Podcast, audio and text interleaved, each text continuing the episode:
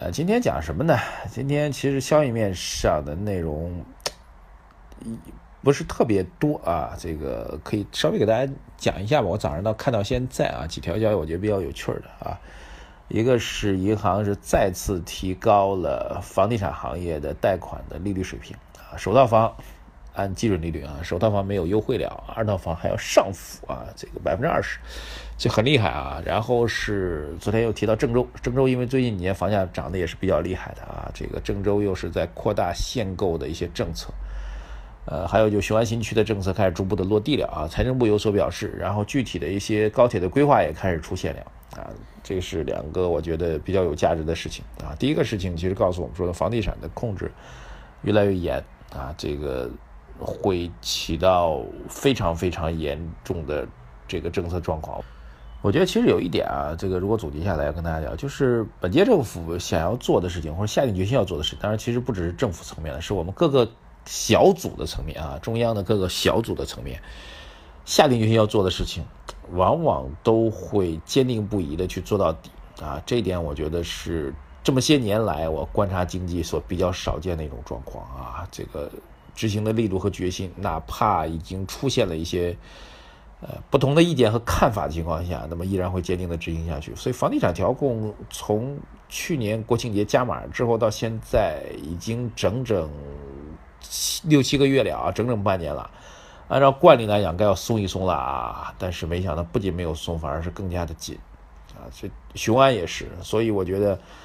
呃，雄安新区如果从技术角度来讲啊，这个我们节目有时候也是有一句没一句啊，想到就跟他聊聊啊。从技术角度来讲，雄安新区第二波又已经开始起来了啊。雄安新区如果从放长远角度来讲，您真的从两年或者三年角度去看待相关的上市公司的话，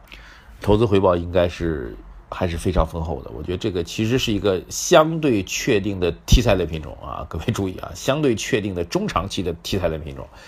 呃，如果波段操作的技术比较好的话，可以重点来关注哈。当然，本人没这个能力啊，只是提醒那些确实多年呃实盘操作、有波段操作经验的人，可以不断的在雄安板块当中做多做空，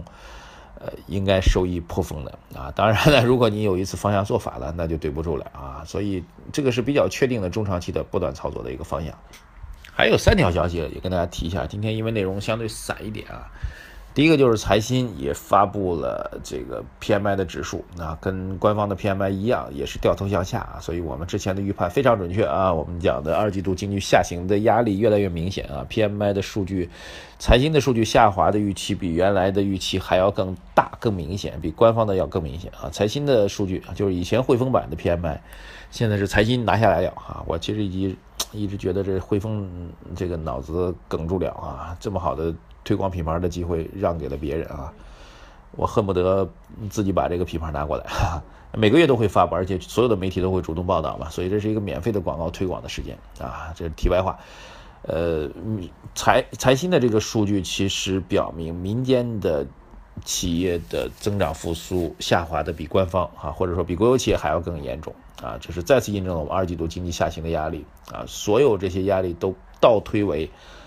之前一段时间，为什么我们坚定的看空三千两百点上方的一个理由啊，再次印证啊，重复一下我们的节目的逻辑，我们是通过预判经济数据、预判经济政策的综合的相关影响来判断当下的指数的位置高还是低啊。当下指数我们不知道是多少，三千二或者四千或者五千或者一千，我不管的，我们只是从基本面来预测当下指数是高还是低，好吧？这是节目的逻辑。还有一条消息来自于《经济参考报》啊，我一直提醒大家读报纸要看《经济参考报》的内容啊。虽然报纸您是肯定不定啊，我相信绝大多数人这一辈子都不知道这报纸长啥样啊，但是并不影响我们跟大家介绍报纸的内容啊。《经济参考报》当中提到这样一条消息啊，他说关于金融安全的问题啊，他说关于金融安全的问题，我们要高度的重视它，说维护金融安全根本出路就在于改革啊。他说。金融安全是已经成为啊，这句话其实官方的媒体没有没有报的啊，但是经济参考报也算官方媒体的，新华社下面的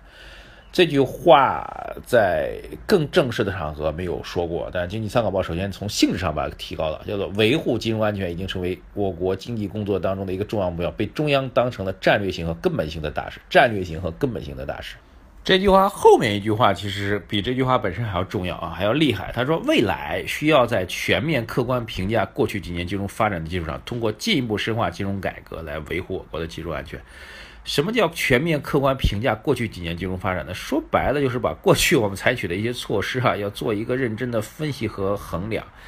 呃，甚至不排除啊，我从这字眼当中，甚至不排除有一点点要做一点清算的意味。这个做清算的意味倒不是说我只提到这样一个，啊，从我这句话我来提出来。其实昨天保监部门开了一道大会，各位知道吧？保监部门开了一个大会，其实特别提到的一个类似的一个表述，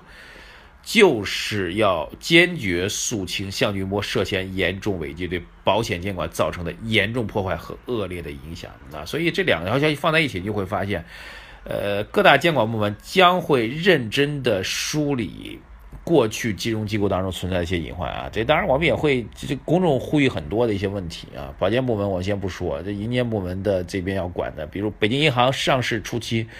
啊，那么多小孩儿，那么多未成年人成为股东的事情，这个媒体已经呼吁很多了。还有包括安邦保险的问题啊，我觉得现在可以大胆提他的名字。安邦保险最近昨天又发了一个公告，给胡淑丽女士，就是财新的胡淑丽的一封公开信。这样的事情，监管部门不应该离开。我觉得监管部门不应该离开。哦，正在我节目录制过程当中，突然跳出来一条消息，说 IPO 的季报季审或已渐行渐，什么意思呢？就是整个 IPO 提速的状况可能会变得更快啊，从现在的发行速度可能会变得审批速度会变得更快啊，所以整个 IPO 的速度，呃，这个名义上没有所谓的注册制，但实际实行的注册制可能已经到来了啊。综合这些事情吧，我觉得整个金融市场啊，这个。监管之风，铁锤高高举起，究竟会砸到谁，影响谁啊？这是一个微观上的层面，砸到谁，谁就会倒霉啊！如果有相关的上市公司的话，股价肯定会持续的严重的影响。宏观层面啊，银行的利率的提升，整个去杠杆，货币政策的收紧，这个收紧的力度、强度、信心、决心，远超我们的想象。啊，再加上 IPO 的提速的问题，所以各位可以想见的是，股市，我们建议大家可以收听一下昨天我们的晚评啊，回到晚评两个字，每天下午到五点以后打入晚评两个字，就可以收到我们当天的评论。